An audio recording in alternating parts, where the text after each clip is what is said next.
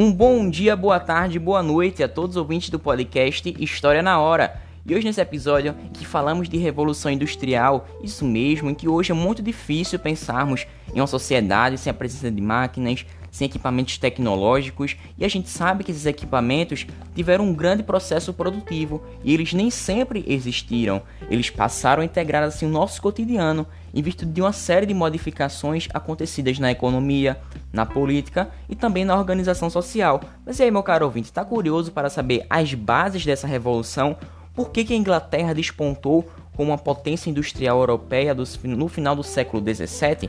E também, como que essas fábricas nasciam? Bom, é sobre esse assunto, sobre essas perguntas e questionamentos que eu inicio mais um podcast que falaremos a respeito do século XVIII, isso mesmo, quando essa revolução explode na Inglaterra e já no século seguinte, outros países europeus também iniciam esse mesmo processo. Mas vamos nessa, meu caro ouvinte, o convite já está feito, mas antes de tudo, quero que você vá para a idade moderna. Isso mesmo, quando o desenvolvimento de novas técnicas agrícolas fez com que a expansão da produção de alimentos acontecesse.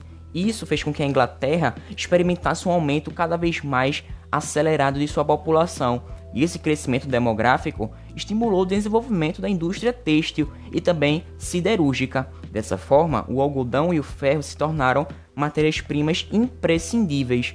O ferro também era uma matéria-prima cada vez mais fundamental e a produção das fundições inglesas se multiplicava cada vez mais. O esgotamento da madeira nos bosques ingleses e a exigência de novas máquinas explicam essa importância econômica do ferro no período, já que podemos perceber os aparatos industriais e instrumentos agrícolas que eram construídos com ferros. Além disso, os navios transoceânicos eram cobertos e folheados com lâminas de ferro ou aço. Isso sem falar das locomotivas e trilhos, que necessitavam quantidades enormes desse mineral. Bom, falando sobre o pioneirismo inglês, por que será que a Inglaterra despontou como essa potência industrial tão poderosa na Europa desde o final do século XVII?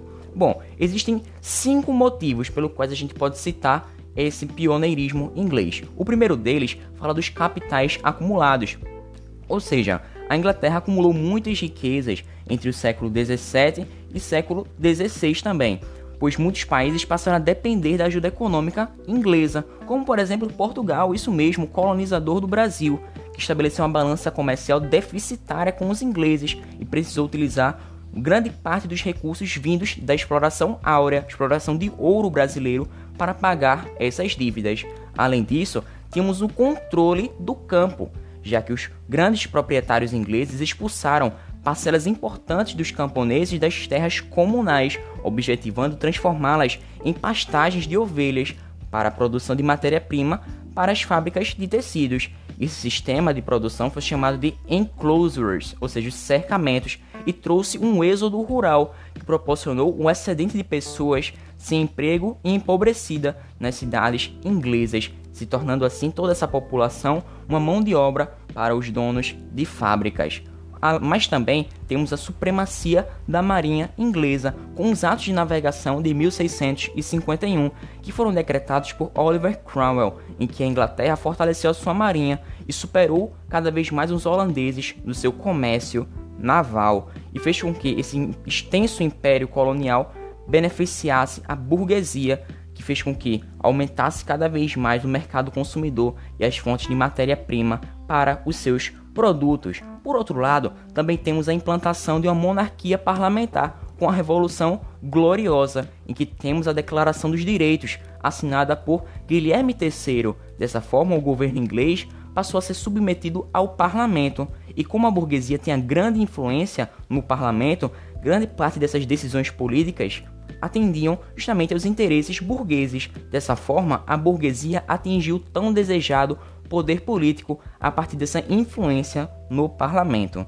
Ademais, outro motivo, o nosso quinto, são as fontes de energia e a posição geográfica, já que a Inglaterra era rica em jazidas de carvão mineral e que isso possibilitou a exploração desse recurso no processo de industrialização.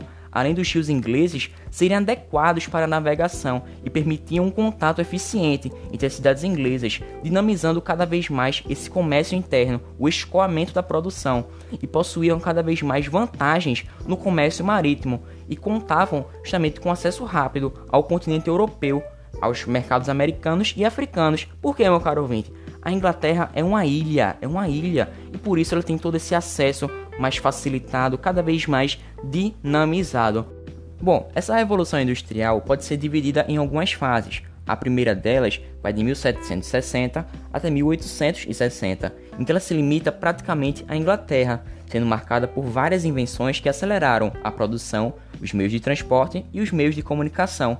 Vale dizer que as cidades tiveram um crescimento acelerado com a formação dessas vilas operárias, destacando-se assim a indústria de algodão, que era um produto muito abundante na Inglaterra. Porém, uma revolução industrial precisa de máquinas, e essas máquinas contribuíram para a aceleração de todo esse processo. Podemos citar, por exemplo, a máquina de fiar, desenvolvida por James Hargreaves em 1767, além do bastidor hidráulico, criado por Richard Arkwright em 1769, e o telégrafo alterou os sistemas de comunicação até então existentes, a primeira linha telegráfica foi instalada, por exemplo, em 1844 entre Baltimore e Washington, nos Estados Unidos. Além disso, temos a máquina a vapor, ou seja, o barco a vapor, que foi criado em 1807 por Robert Fulton, que revolucionou grande parte desse transporte marítimo, enquanto a locomotiva, inventada por George Stephenson, revolucionou o transporte terrestre. Bem, ou seja, percebemos que essa máquina a vapor que foi criada e aperfeiçoada por James Watt, foi alimentada principalmente por carvão, e o carvão foi muito importante nessa primeira fase da Revolução Industrial. Bom, temos a segunda fase dessa revolução, que foi de 1860 até 1900, abrangendo outros países fora a Inglaterra, como por exemplo a Itália, a França, a Bélgica e a Alemanha, além dos Estados Unidos e o Japão, podemos perceber que o aço começou a ganhar cada vez mais destaque como matéria-prima na indústria. Mas o que é o aço? O aço é um metal obtido pela liga, ou seja, mistura de um ou mais elementos de ferro e também de carbono. E essa energia elétrica e os combustíveis derivados do petróleo começaram a ganhar cada vez mais importância, muito embora o carvão continuasse sendo utilizado como fonte de energia. Mas eu quero dar ênfase que toda essa revolução industrial altera também o processo de funcionamento das estruturas políticas, sociais, culturais e econômicas daqueles países que alcançavam cada vez mais a sua industrialização. Bom, percebemos que essas máquinas, o nascimento das fábricas, passa por um processo muito longo e que percebemos uma produção de mercadorias na Idade Média realizada por apenas um indivíduo, que era o artesão. Trabalhava em uma oficina caseira e era o dono de suas ferramentas. Já uma evolução para a Idade Moderna, percebemos que esse mesmo trabalho artesanal se transformou e passou a ser executado por várias pessoas, tendo um sistema chamado de manufaturas.